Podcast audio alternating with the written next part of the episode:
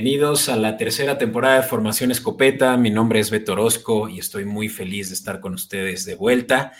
Y con quién más que con mi co-host Francisco Flores Meyer, alias Flowers Powers. ¿Qué onda, Fran? ¿Qué onda, Beto? Ya listos para. Bueno, oficialmente no empieza todavía el año nuevo la liga, es el 16 de marzo, pero pues ya listos para el año nuevo la liga y todos tratando de quitarle el trono a los LA Rams. Así es, los LA Rams campeones, ya lo platicamos en nuestro episodio de, en nuestro último episodio, eh, el cual ya grabamos hace ya un mes, Fran, ya parece que nos dimos un sabático y pues ese tiempo lo aprovechamos y ya lo que pudimos estar lesticiando en redes sociales es que pues estamos también volviendo ya con sorpresas y esa es que muy pronto ya nos van a estar viendo también las caras. Eh, vamos a estar grabando ya también a través de streamings de video. Y bueno, Fran, pues ya es un año nuevo para Formación Escopeta, para la liga entera, ahora que justamente ya inicia este mes. Y pues eh, ya les iremos adelantando, ¿no? ¿Qué más van a poder ustedes estar esperando de nosotros y de todo lo relacionado al off-season?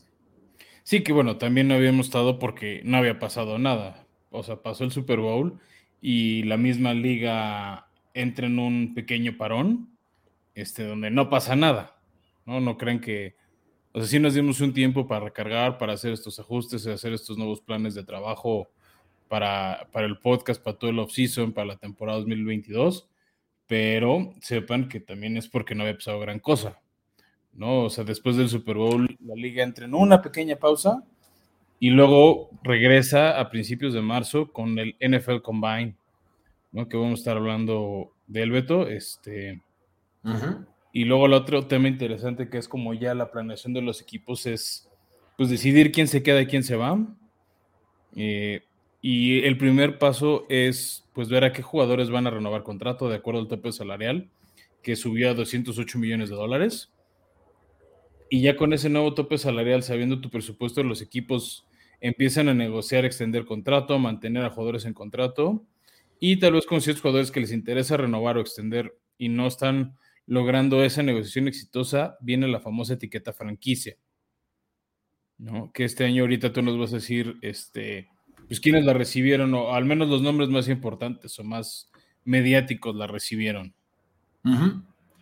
Sí, precisamente. Hay pues varios escopetazos y de ahí es de donde va a salir toda esta información de la que queremos compartirles. Así que, ¿qué te parece si nos vamos a nuestra sección de noticias, Fran?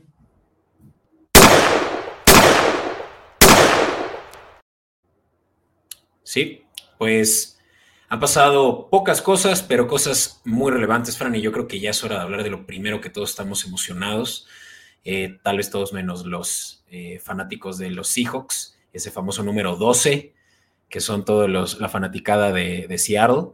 Pero pues, Fran, hubo un blockbuster trade, como le dicen allá, eh, que implicó a los Broncos de Denver y a los Seahawks de Seattle entre un trade de varios picks y varios jugadores, pero entre ellos, pues, el que denotó todo esto, que es Russell Wilson, quien cumple 10 años en la liga este año y, y pues que sigue estando en su prime y ahora se va a un equipo que está listo para el Super Bowl. Eh, difiero de ti, Beto. O sea, sí, sí todo lo desató Russell Wilson. Yo no sé si sigue en su prime. Eh, ya ha tenido varias lesiones y yo estoy convencido que Denver no está listo para el Super Bowl. Uy, pues mira. O sea, mantuvieron piezas ofensivas, pero Denver se convierte de un equipo de la mitad baja de la tabla a los que van a estar peleando comodines. Denver no está para el Super Bowl, no tiene esa defensiva como cuando con Manning llegaron al Super Bowl. O sea, Denver. O sea, Denver delira si creen que ya están Super Bowl ready. Y más en una división que tienen que enfrentar a Patrick Mahomes dos veces al año y a Justin Herbert. Mira, para empezar, Broncos ahorita es el quinto equipo favorito para llegar al Super Bowl. Perdón, de ganar la americana. O sea, sí, llega al Super Bowl.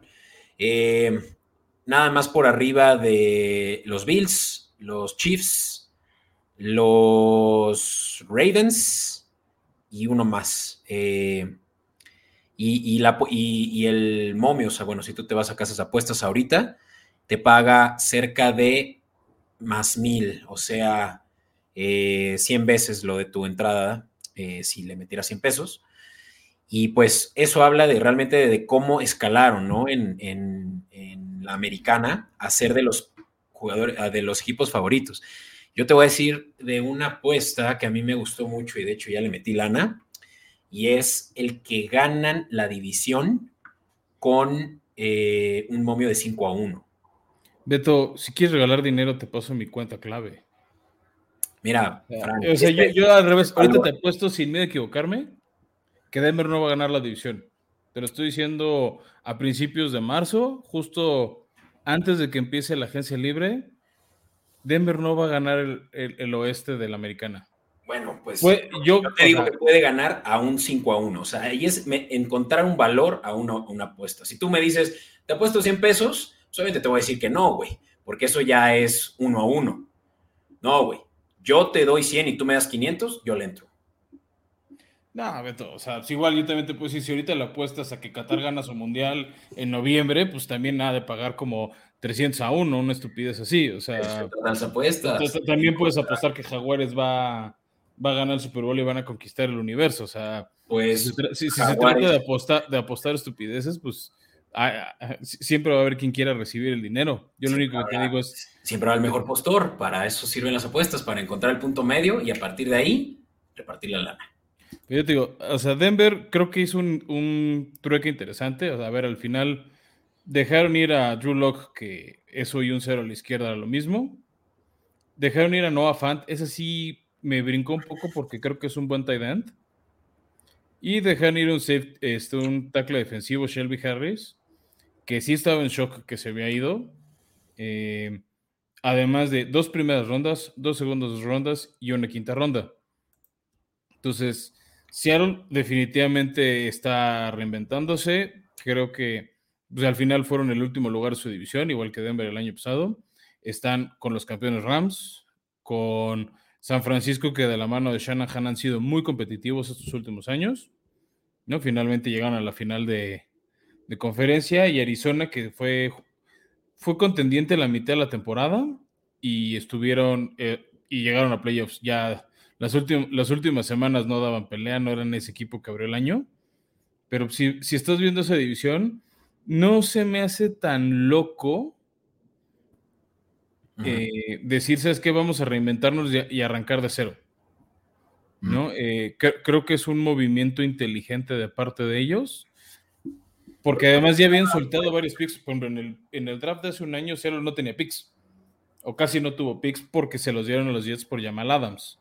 Sí, y, y, yo si soy ahorita Seattle, probablemente va a ir por un coreback, o no sé si va a ser la época de Gino Smith que no, que lo hizo competente cuando estuvo lesionado Russell Wilson con esa lesión de la mano. Eh, tienen piezas como Dickett Metcalf, como Tyler Lockett. Este, siguen sin tener corredor, que eso sí va a tener Russell Wilson en Denver. Entonces creo que Seattle, pues sí, este, de la mano de Pete Carroll y su este, gerente general Schneider, pues van a reinventarse. Yo, si fuera Seattle, empezaría a armar una línea ofensiva competente, que es algo que jamás le dieron a, Russell Wilson. Y que no estoy muy convencido de eso en Denver. Russell Wilson tiene la ventaja que se puede mover y escapar de la presión. Sí, ya alguien que no es tan móvil, que yo creo que es justamente lo que van a buscar, Fran. O sea, ya hablaremos mucho del draft, pero ahorita yo voy a mencionar un nombre que va a estar sonando mucho en este podcast porque yo creo que es el coreback favorito de, esta, de, de este año y es Malik Wilson, ¿no? Eh, está él, está Kenny Pickett, o sea, vamos a hablar de varios, ¿no? Este, lo que también se dice en el mundo de los scouts y ahorita que... Willis, de que alguien me diga que, que, estoy diciendo mal sus apellidos. Willis, sorry. Ya, este, o sea, ya entraremos bien en el tema. Lo que dicen los, este, los expertos en scouting que siguen más el colegial, que han visto el desarrollo en los años que estado en colegial de estos jugadores, dicen que no es una generación particularmente fuerte en corebacks. Entonces, tomando ese comentario, este, yo creo que valdría la pena hacer una, una, una, apuesta más bien por línea ofensiva, aguantarte a Gino Smith un año más, incluso el mismo Drew Lock, y en el draft del 2023 ir por tu coreback, pero que ya tengas piezas construidas a su alrededor. Denver, pues sí, definitivamente intentó hacer un esquema similar a lo que vimos de los Rams hace un año de hacer all-in. Para mí el tema que tenía Rams que no tiene Denver es la defensiva. A ver si recuperan otra vez a Von Miller. Tienen por ahí este, Patrick Surtain en esquinero, pero yo no veo una defensiva fuerte. Y si tienes que enfrentarte dos veces al año ofensivas como la de Patrick Mahomes, dos veces a la ofensiva de Justin Herbert, dos veces a una ofensiva competente de Raiders que el año pasado sí te ganó, veo. Y además este año por calendario vamos a ver el oeste contra el oeste. Entonces vas a enfrentarte a los Rams, a los 49 y a los Cardinals. Entonces ya estamos hablando de nueve partidos de 17 muy complicados para el oeste. no, pero tú, tú naciste pesimista, eh, despertaste pesimista hoy porque estás diciendo que no tienen una defensiva lista cuando tienen no solo en la secundaria para mi gusto el mejor corner de rookie del año pasado, pero también tienen a Justin Simmons de safety. Y aunque no tuvo su mejor año el año pasado, sigue siendo de los mejores profundos que hay. Y ya con eso tienes, sigues manteniendo el no-fly zone, que es eh, eh, patentado por ellos. Y de ahí la línea todavía tienen a Bradley Chubb. O sea, tienen una defensiva sólida. Pues tan sólida que el año pasado se hizo agua. Porque estuvo lesionado Bradley Chubb. ¿Qué te garantiza que este año va a estar sano? Bueno, y pues el no-fly zone, pues les, lanzaron mucho, o sea. Pues mira, la defensiva. la no, vi todos los, no vi los 17 partidos de Broncos para decirte juego por juego qué tan bien o mal hicieron las cosas contra cada rival. Mira, la defensiva de Broncos fue la tercera en permitir menos puntos a otras defensivas el año pasado. Eso ya habla de un buen equipo, por lo menos del lado defensivo. El lado ofensivo era el que era una mierda. Y te estoy hablando del hecho de que lo único que les faltaba era el coreback. O sea, traían a Teddy Bridgewater haciendo medio bien las cosas, al punto de que hasta la semana 7 más o menos, todavía la, la, división la, la, podía robar cualquiera, incluso Denver. ¿Sí? Y, y ya después fue que Teddy Bridgewater empezó a bajar su ritmo y se fueron para abajo, pero estaban a un coreback de ser competentes. Y por eso te digo, van a llegar a playoffs. Eso es un hecho. Playoffs sí, no van a ganar la división. Es lo que yo ah. digo. Yo lo que te dije es, no están Super Bowl ready, van a llegar a playoffs. Y ahí se van a quedar, no sé si entre la ronda de comodines o la ronda divisional. No llegan ni a la final de conferencia. Bueno, pues tú, tú, vas a tener que apostar todo entonces por Kansas si es que crees que van a ganar la división, porque ahí se, van, se la van a pelear. Quiero ver el draft, pero yo veo más listos a Kansas o a los Chargers que a los Broncos. No, Chargers no, no le va a ganar a Denver esta temporada. Pero bueno, yo creo que ya nos colgamos mucho con Russell, seguimos platicando de ellos. Eh, Fran, ya terminaron los franchise tags, justamente el día de hoy que, grabamos, eh, en el cual hubieron, pues que como una cuarta parte de los equipos que lo aprovecharon. ¿Quieres platicar brevemente sobre qué es lo que esto significa? Esto del franchise tag creo que es como que un campo oscuro que muchos no conocen. Sí, a ver, nada más para aclarar algo también importante para la gente. Que existe la etiqueta franquicia no quiere decir que a fuerzas la tengas que usar. No, es una designación que los equipos pueden usar para lo que se le llama unrestricted free agent o un agente libre no restringido. Entonces, eso hace que el jugador esté un año más de contrato con el equipo. Eh, por ejemplo, lo, han usado mucho, por ejemplo, en corebacks, y se les paga un salario promedio de esa posición. ¿no? La, la, idea de darle al jugador la etiqueta franquicia es que lo vas a tener seguro este año mientras vas buscando ese contrato a largo plazo. ¿No? Hay veces que puede pasar que un jugador quiere ganar, voy a decir, sueldos de corebacks, ¿no? Oye, yo quiero ganar 50 millones de dólares como Aaron Rodgers, que ahorita tocamos ese tema. Pero es que, oye, pero pues eres este, Ryan Tannehill, lanzaste tres intercepciones en playoffs, no, no puedes ser mejor coreback pagado de la liga, no mereces eso, tu talento no lo amerita. ¿No? Este, tampoco eres el coreback más malo como Andrew Locke, digo, como Drew Locke, perdón. ¿No? Que este, tampoco te voy a pagar el sueldo. Entonces, al darle la etiqueta franquicias, vamos a, te voy a tener este año más, y mientras vamos a intentar llegar a un acuerdo a largo plazo. este jugador ya no puede irse a otro equipo al menos de que, haya, de que firme la franquicia y después hagan un intercambio con otro equipo. O que lleguen a, esa extensión. Por ejemplo, casos recientes interesantes que pasó, que sí hubo contrato a largo plazo. Derek Henry firmó la, etiqueta franquicia con Tennessee. Tenía un sueldo promedio de los, o sea, lo que hacen este promedio en los mejores 10 corredores o los 10 mejores jugadores de tu posición y los 10 peores. Y ese promedio es tu sueldo garantizado. Más los bonos, etcétera, etcétera, que, son ya tema individual de cada equipo. Y en el Inter vas buscando esa extensión de contrato. Te puede pasar como Kirk Cousins cuando dejó el equipo de Washington. Estuvo dos años seguidos con la etiqueta franquicia y no se arreglaba, pero ganaba bastante buena lana. O sea, para un. Hasta eso como jugador no es terrible ese promedio de sueldo porque te lo garantiza y no te pueden cortar por el sueldo comprometido. Entonces es, un buen número. y depende mucho también de cuál es la situación salarial del, equipo, ¿no? Por lo que deberían o no de aprovecharlo. Porque justamente eso les permite retenerlo y preocuparse por su contrato el próximo año. O sea, casi casi que es el fifth year option, ¿no? Creo que le llaman. Eh, sí y no. El fifth year option es cuando cambió el contrato colectivo de jugadores. Lo que cambió es, antes no sé si te acuerdas, Beto, el ser el pick de primer round, el, ese, primer pick, te garantizaba tu futuro.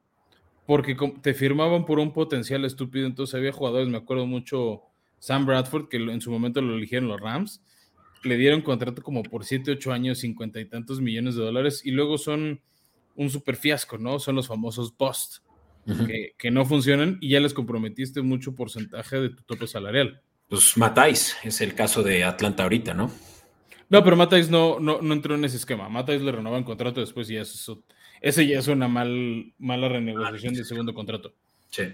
¿No? Entonces, cuando cambia el contrato colectivo, que fue esa huelga hace varios años, lo que dicen es, no le puedes pagar esas idioteces a un novato. Se tienen que probar en la liga y si funcionan, ya les pagas bien. Ejemplo, Patrick Mahomes o Josh Allen, que es lo que está buscando ahorita Kyler Murray o Lamar Jackson. Entonces, entonces tú cuando haces un contrato con un jugador novato, es, te voy a pagar, voy a decir un número, un millón de dólares al año porque eres mi coreback, ¿no? Eres Patrick Mahomes, vas a estar ganando un millón de dólares al año, más bonos, más bla, bla, bla, pero tu sueldo a ser de un millón por los primeros cuatro años. Y luego firmas una opción de un quinto año donde dices, ok, si estos primeros cuatro años lo haces bien, en el quinto te subo tu salario a tres millones. O incluso pueden buscar extender ese contrato.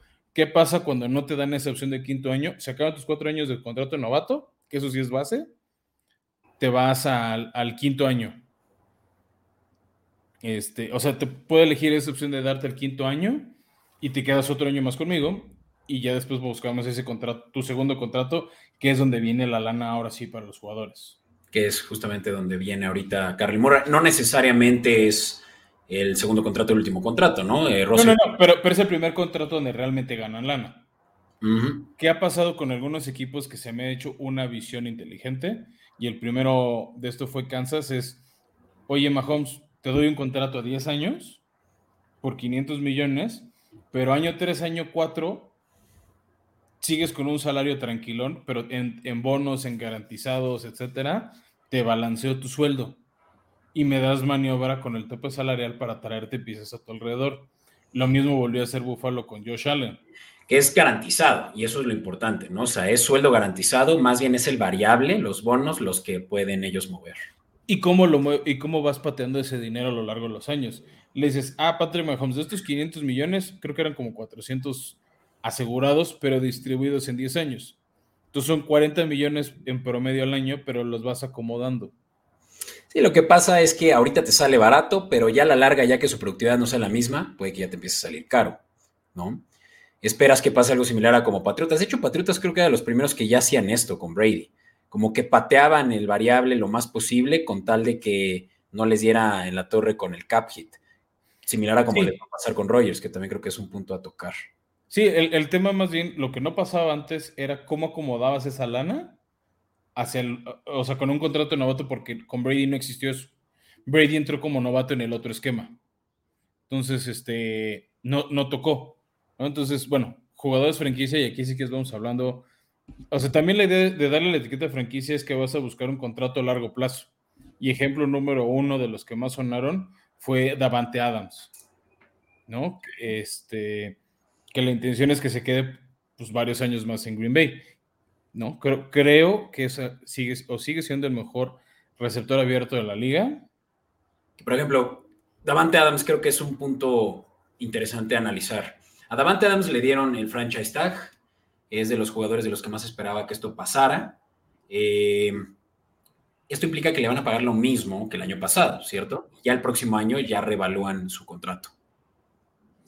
Sí, sí, e, exactamente es lo que buscas. O de aquí a que llegue marzo del 2023, puedes lograr una extensión a largo plazo, vas viendo los topes salariales, los otros jugadores de agencia libre y le puedes dar un contrato. Hay veces que eso te puede salir en contra, como te pasó con Kirk Cousins, que querían ver el promedio salarial, el desempeño de él en el campo y con eso darle un sueldo. ¿No? O sea, puede servirte para bien o para mal, porque igual y puedes extender a jugadores un año más con un sueldo razonable, este, y que en eso se lesionen o no cumplan las expectativas, y te salió muy barato tener el jugador así. ¿No? Otro ejemplo que pasó, que creo que no era lo que deseaban, Tampa Bay le dio la etiqueta franquicia a Chris Godwin, fue de los últimos jugadores que fueron etiquetados, y yo había escuchado que Tampa Bay más bien se lo quería dar a su esquinero Carlton Davis, que es de los mejorcitos de la liga. Mm. Pero yo creo que confiaban en que iban a, a, tener una negociación exitosa con Chris Godwin y no se les dio. Sí. Y bueno, otros destacables, pues es eh, Orlando Brown, que recién acaba de llegar a Kansas City el año pasado y se lo dieron, pues nada más con el hecho de que seguramente si no cobraría ya entre el top 5. Bueno, no, porque de hecho el franchise tag ya los obliga a pagarles por lo menos el promedio del top 5 el próximo año, ¿no? Pero ellos que este año fuera a ser ya incluso más caro que el tackle más eh, costoso este año, ¿no? Que es eh, Trent Brown. No, eh, ah, el de 49ers. Sí, sí, es Trent Williams. No, no Brown, Trent Williams. Sí. Y pues creo que otros destacables, Fran, está Dan Schultz, eh, tight end de los Cowboys creo que Cowboys no tenían realmente muchos eh, agentes libres, entonces pues se fueron por el que probablemente también estaría. Que te diré, Dallas yo creo que dejó ir uno fuerte, ¿eh? Yo creo que más bien Dallas quería conservar a Mary Cooper y a Dalton Schultz. Y los rumores, que vamos a hablar bien en el siguiente episodio, ya que entre en vigor la agencia libre, es que Mary Cooper va a ser cortado a los vaqueros. Que ese sí no lo esperaba. Eso es un hecho casi, ¿no? Ya, sí. Sí, o sea, nada más estoy esperando que sea oficial para no andar diciendo mentiras o algo sin confirmar. Sí. Pero todo indica que, este, que a Mari Cooper no va a seguir en, vaqueros y se esperaba más bien que la etiqueta franquicia se la dieran a Mary Cooper y consiguieran una negociación interesante con Dalton Schultz, que, que, no, pasó y pinta que el señor Schultz va a ser otro de esos tight exitosos en Dallas que van a tener muchos años y una y pinta una carrera exitosa, ¿no? Se tardó su primer año, eh, no respondió a las expectativas, pero ya este segundo año, la verdad, lo hizo muy bien en el esquema de Mac McCarthy.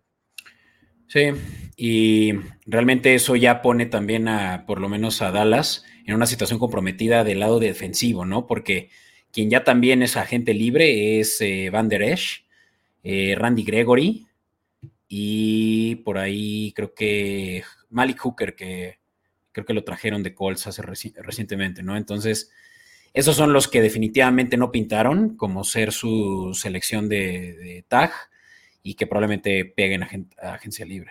Que la otra es que crees que no valen el promedio de, o sea, que tal vez no son el top 5. A ver, que alguien se vaya en agencia libre no quiere decir que no pueda volver al equipo. Simplemente van a tener que renegociar ese contrato. Y ahora pueden ellos decidir. En el momento que se vuelven agentes libres, ellos deciden. Ah, no, no, 100%. O sea, tú como jugador tienes la última palabra de decidir con quién. Bueno, incluso desde el draft, tú como jugador tienes el poder de decidir si te quieres ir o no a ese equipo y si te quieres quedar.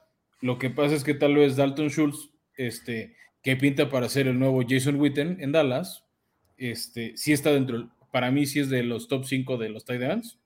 O sea, está lejos del 1 y el 2, ¿no? Que son para mí George Kittle y eh, y Travis Kelsey no es, no, no, o sea, es como una categoría de 1, 2 son ellos dos. Y luego 3, 4, 5 están un renglón abajo, pero todavía se distancian más del 6 hacia abajo. Entonces creo que Dalton Schultz sí está en ese top 5 y podía ganar ese promedio de esos top 5. Y tal vez de estos jugadores como Hooker, por ejemplo, que mencionabas, no merecen el sueldo del top 5 de su posición y puedes negociarles un contrato un poquito más amistoso para el equipo. Claro, sí, todavía tienen posibilidad, no quiere decir que los nombres que dije ya no van a regresar, claro. Correcto. Em, creo que muy rápido hablar de los campeones de la americana, los Cincinnati Bengals, quienes ya también franchise taguearon a Jesse Bates, eh, que es uno de los mejores safeties de la liga. Creo que fue una buena decisión, excepto que ahora van a tener que esperar que logren traer de vuelta a CJ Usoma, que es su Tyren. También hablamos de un Tyren similar a Schultz también en términos de, productividad, ¿no? Sí, sí, yo, creo que el tema de, Dalton Schultz es este que no se acomodó. Eh, más bien, que, perdón, que Usomoa, perdón, se tardó en, en brillar y tal vez creo que puede negociar con él un contrato un poquito más barato. Ya. Sí, puede. Em, ¿Algún otro franchise tag que te haya llamado la atención? Eh, no, mira, por ahí hay unos como David en Yoko, etcétera. De hecho, lo subimos en nuestras redes sociales, Mike Siki. Este, yo les diría más bien, asómense en nuestra cuenta de Instagram, Escopeta Podcast o en Twitter y podrán ver los nombres que son más relevantes. De hecho, ni siquiera la mitad de los equipos los usaron. Sí, no. Entonces, este, pues vamos viendo qué pasa, pero si quieres, Beto, pasamos al, a la siguiente nota interesante, que es eh, que el equipo de, de, Green Bay sí extendieron Rogers, hubo mucha telenovela de qué iba a pasar con... Pues, con su contrato, ¿no? Porque hmm. Green Bay lo quería, Green Bay eh, por ahí salía el coach de, de los Packers diciendo que todas las mañanas le escribía que tanto lo quiere. Eh, era un hecho que lo necesitan. Es un hecho que lo necesitan para poder ser competentes, incluso en una de las divisiones más fáciles de toda la liga.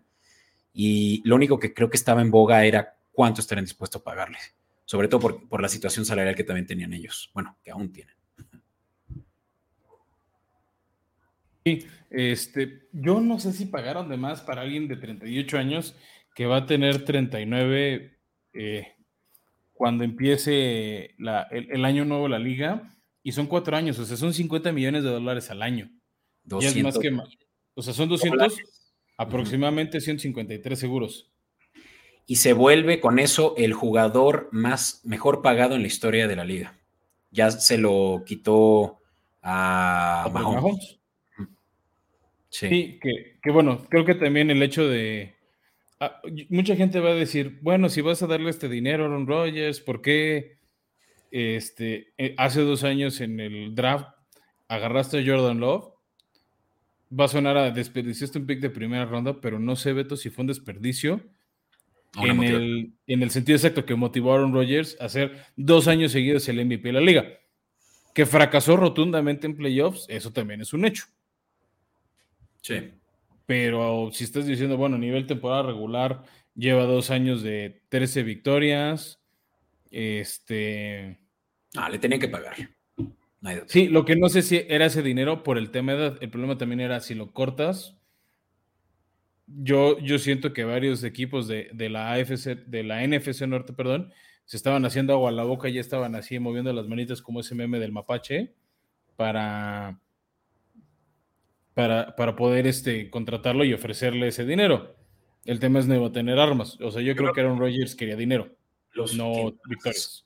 Los que más estaban interesados en ellos, por más, por, en él, por más de que digan que no, que ellos ya tenían el ojo en Russell, eran los Broncos. Y después de ellos, ¿sabes quién? Eh, los Commanders.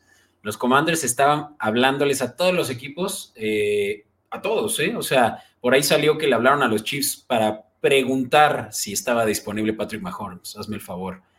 Y los Commanders puede que hubiera sido también un, eh, mejor postor para Rogers. Sí, porque por ejemplo, sí, ¿no? Porque los Commanders tienen buena defensiva. Y tienen alguna que otra pieza interesante en la ofensiva, lo hablamos este, hace algunos episodios cuando revelaron el nombre. Ya lo haremos más adelante cuando hagamos el deep dive del equipo. Creo que Washington sí está a un coreback de ganar la división y ser competente en playoffs. ¿no? Este, tienen una, una defensiva encabezada por Chase Young, un quarterback defensivo muy bueno en Ron Rivera. Entonces, este, qué, qué, bueno, o sea, que tengan esas piezas. Este, pero sí, o sea, ese modo desesperado se ve mal, igual que Carolina. Pero bueno, al final ya tienen al coreback este, que los comandará en el 2022, en el señor Carson Wentz, que no, no hay manera de, no había manera de que se quedara en Indianapolis después del fracaso tote que fue. Este, entonces, se anunció el 9 de marzo, ¿no? Que Carson Wentz y un pick de segunda ronda de este próximo draft, este, se iban a los, de Indianapolis, iban al, a los Commanders a cambio del pick de segunda ronda de los Colts, este, que es un turno, o sea, va a ser un turno más adelante, el pick de tercera ronda de los Commanders, que es adelante, y un pick en el 2023 de tercera ronda. Creo que... Que puede ser segunda ronda si eh, Wentz juega el 70% de los juegos de esta temporada. que, no que, que es Indianapolis tratando de recuperar lo que perdieron contra Filadelfia. Caro le salió. Le salió carísimo. O sea, los rumores de los escritores, o sea, de los blogs de, los Colts, es este que, les, que, Frank Reich se fue a disculpar con Jim Irsay, el dueño de, los Colts. Este, o sea, pidiéndole perdón por, por lo que hizo del trade de Wentz y lo caro, porque al final fue el pick de primera ronda de los Colts. y uno de los mejores general managers de la liga, o sea. A ver, es que si recibías al Carson Wentz que casi gana el MVP con Filadelfia antes de romperse la rodilla. Con la defensiva y las armas como Taylor, este, como Pittman, como Pascal que tienen los Colts, hubieran llegado más lejos. A ver, estuvieron haciendo ruido de playoffs y se cayeron. Yo diría que no todo fue culpa de, de Carson Wentz. A ver, sí tuvo varios pick six desastrosos. No su mejor guardia, el mejor guardia de la liga. Sí, continúa el sol. ¿no? Este, el tema es ¿quién va a ser el quarterback de, los Colts? ¿Jimmy Garoppolo? ¿Va a tener las mismas intercepciones y errores de Wentz? ¿Quién sabe? No, yo creo que se van a ir por alguien en el draft. Sí, creo que son de los que van a seleccionar a un Pickett, a un Willis. Eh, ya lo practicaremos, pero yo creo que ellos ya. Es que no sé si estén para la segunda ronda. Indianapolis no selecciona en la primera. Ese pick lo ah. tiene Filadelfia. O sea, ese es el gran problema ahorita de los Colts. Yo creo que van a ir por un agente libre. Por ahí suena Teddy Bridgewater que estaba en Denver y que ahora con Russell Wilson obviamente también lo van a cepillar. Entonces, mi gran duda es, ¿qué va a hacer Indianapolis? A menos de que cambien varios picks, hagan otra trueque raro para agarrar un quarterback de alguno de los equipos que esté por ahí. Si no, no, no veo a quién puedan traer. Pues mira, para sanidad nuestra, que sea a uno de agencia libre o así, alguien de segunda mano, con tal de que no, represente un, threat para nosotros. Sí, claro, yo, yo creo que no vamos a tener a, los Colts tan competitivos. Vale. Este Oye, pues, ¿qué hay, qué hay con, eh, yo creo que algo que, que me interesa platicar contigo con respecto a Kyler Murray, hablando ahora de esa gran brecha que se abrió en, en el oeste de la Nacional, Fran, ya con Seattle definitivamente en eh, periodo de reconstrucción. Este, mira, Kyler Murray está haciendo un berrinche para mí tonto. Eh, está, ya borró de su Instagram todas las fotos de Arizona y está pidiendo un salario de 40 millones, ¿no? Más o menos lo de Josh Allen, un poquito abajo de, de lo que pidió 40 millones. Patrick Mahomes. Sí, por eso. O sea, Patrick Mahomes está más o menos en 45, 44 millones. O sea, está bajito de Mahomes, está más o menos en el rango de Josh Allen. Y no los merece. Se cayó Keller Murray. Ok, hace un año se lesionó. Ganó el novato ofensivo el año cuando no se lo merecían. Se lo merecía Jay Brown o Justin Jefferson. Eh, después sí llevó a su equipo a playoffs. Te quiero, te quiero preguntar algo, Fran, para poder hacer esta discusión rápida y objetiva. ¿Quién sí merece más de 40 millones de dólares en un año? Obviamente estamos hablando de coreback seguramente. Y yo te voy a decir, ¿quiénes de ellos son peores que Patrick Mahomes? Eh, que Patrick que Kyler Murray. ¿Quién sí lo merece? vamos a obviar que a Josh Allen y a Mahomes que ya lo ganan. Sí. Hay uno más que ya lo gana, ¿eh? A ver si lo mencionas. No, no, no, no, o sea, nada más, o sea, nada más vamos a ver qué nombres decimos. Para mí, este, Stafford. ¿Lo merece Stafford? Sí, te ganó el Super Bowl, mijo. Se demostró que esa la que, la diferencia de, él y Goff era un Super Bowl. que era que sí ganabas un, Super Bowl. ¿Quién más? Lamar Jackson. Lamar Jackson, güey, yo prefiero mil veces a Kyler Murray que a Lamar Jackson. Pues esos 15 centímetros de altura es que sí lleguen los pases. Que sí pasen por arriba de tu línea ofensiva. Güey, pero esa bomba de Kyler Murray a, eh, a Nuke en ese juego, creo que hace un año, el Hale Murray, ese no lo completa Lamar Jackson. Esa quiera si no lo tiene Lamar Jackson. No, pero él está viviendo de esa jugada. Desde que hizo ese pase contra Buffalo, no ha vuelto a hacer nada Kyler Murray. ¿Quién más? Si es que ya hay uno más. Pues mira, este, tal vez les daría un año más para probarse, pero yo veo a Justin Herbert y a Joe, Burrow ahí listos para ganar esa lana. Órale. Ah, eh, bueno, ya no está en la nacional, pero Russell Wilson. Ok. O sea, no veo a Denver para ganar el Super Bowl, pero sí veo a Russell Wilson para ganar un contrato superior a Kyler Murray. Bueno, caíste en mi trampa, te voy a decir por qué. Ya dijiste más de cinco jugadores. En el momento que no le den esos 40 millones, lo único que van a poder hacer el próximo año es darle el franchise tag. Y con ello, pagarles el promedio de los cinco mejores jugadores. Y eso va a ser más de 40 millones el próximo año. es el promedio de los cinco mejores y los cinco peores. No es nada más los cinco mejores, es, e, e, es si haces una campana de los salarios, son los dos extremos, es el promedio de los altos y el promedio de los bajos. Y ahí es donde juegan su contra. El, pedo es que cualquier equipo va a pagar 40 millones por Kyler Murray. Y yo creo que lo van a lamentar. No, güey. Tú traes algo en contra de Kyler Murray desde hace un año y te demostró lo contrario. No, no me lo demostró. Pues, o sea, justo ese es mi punto. Fracasó.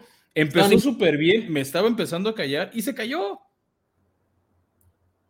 Ganaron ocho juegos seguidos y después este, se fueron tropezando hasta llegar a playoffs. A ver, para mí, lo peor que puede haber hecho Kyler Murray y, es el, y esa es una bronca de vestidor que va a tener grande, es que con la paliza que le estaba dando los Rams ese Monday Night de playoffs, ya no quería volver a la cancha. Y sus compañeros de equipo, olvídate los entrenadores, sus compañeros de equipo estaban enojados por esa actitud mediocre de no querer volver a la cancha y ser un mal perdedor.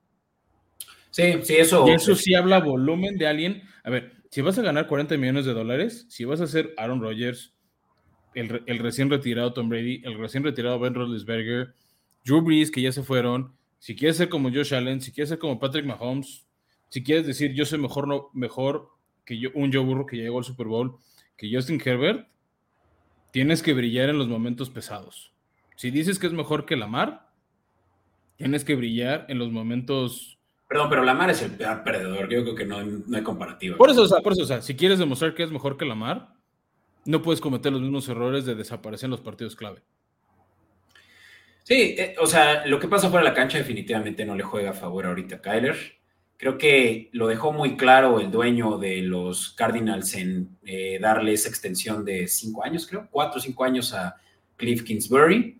Quiere decir, aquí tienes a un patrón, este patrón no va a aceptar que le dobles la mano, ¿no? Y, también a su GM, ¿no? Que ya también tiene rato con ellos. Creo que Kyler Murray está en una situación comprometida, no tiene mucho, mucha ventaja contra sus coaches, contra su, dueño, y, va a tener que aceptar tal vez menos, pero te, te, puedo aceptar que lo van a terminar ofertando por lo menos con 35. Te voy a decir algo para terminar con esta conversación. ¿Quién es mejor? ¿Dak Prescott o Keller Murray? Hijo. Oh. E, ese sí, para que veas si se me hace un debate parejón. Pues ahí te va. Mismo nivel. Ahí te va qué tan parejo. Y, yo sé que a Dak le ofrecieron los 40. Y ahí te va lo que yo creo de Dallas. Y se demostró otra vez también en, la misma ronda de playoffs. Le pagaron de más. Ah, es yo, que a ver, yo, yo, lo que haría más bien con ese tipo de corebacks es te garantizo más o menos 30 y no te va a dar los 10 para llegar a 40 todavía. Te voy a ofrecer incluso 15, 16, 20 más si vas llegando a ciertos bonos de rondas. Es, tienes 30 fijos. ¿Quieres ganar 40? Llégame a la divisional. ¿Quieres ganar 45? final de conferencia. ¿Quieres ganar 50? El Super Bowl. Pero ahí te puedes tú meter la mano solo porque... Pero ya estás llegando al Super Bowl. Sí. Eso es lo que quieres. Sí, sí, sí. O sea, son los incentivos. A ver, es... Tú, o sea, yo sí le diría a Dak Prescott y es lo que no supo hacer Jerry Jones. Tú eres un coreback arriba del promedio, pero no en el top 7. No el top 5. Estás en ese, en ese segundo tier. Te voy a dar 30. ¿Quieres 40? Tienes que llegar a la ronda divisional. No a playoffs, divisional. ¿Quieres 45? Final de conferencia. ¿Quieres 50? El Super Bowl. Superas el Super Bowl, te doy otro bono. Sí, sí. Ah, Pero pues eso es algo que no se atreven porque los jugadores quieren dinero. Al final ven el lado negocio y tú como dueño quieres el negocio que viene de la mano de los triunfos. Y eso es algo que consistentemente no ha hecho Dak, no ha hecho Lamar, no ha hecho Kyler Murray. Kyler Murray desde ese Hell Murray no ha hecho gran cosa. No, discrepo. Te voy a te voy a hacer un mejor caso de Kyler Murray, no porque ahorita no esté listo, pero porque el tiempo no lo amerita pero va, a ser una buena, eh, una buena conversación una vez que se lo paguen, porque te lo digo desde ahorita, se lo van a pagar, güey. Kyler Murray es, es difícil encontrar ese tipo de atleticismo en un coreback hoy en día. Es un, es un Russell Wilson más rápido. Y más chaparro. Más rápido, güey. Más rápido e igual de certero. Tiene brazos. Mira, me estoy adelantando, pero ese atleticismo no lo demostró en las últimas semanas. Si hubiera demostrado ese atleticismo, por ejemplo, la noche de Navidad, Arizona le hubiera ganado a los Colts. Por ejemplo. Si hubiera escapado de más capturas de, de, que provocó Rams en playoffs. No sé si es por la lesión que tuvo hace un año del hombro, pero ya no es. el último año y medio no ha corrido como el primer año y medio de su carrera en la NFL. Estoy de acuerdo que tiene el atleticismo. El problema es que se ha apagado en los momentos que su equipo lo han estado. Pues le falta crecer. O sea, tiene tres años en la liga, güey. Por eso, entonces, mejor crece y ya pides la lana. No, no pidas la lana de es que tengo este potencial para crecer. Arizona tiene dos años. Este año le va a costar menos que el siguiente. Y el siguiente año le va a ir mejor que el pasado. No fuerzas porque si le agarras el fifth year option.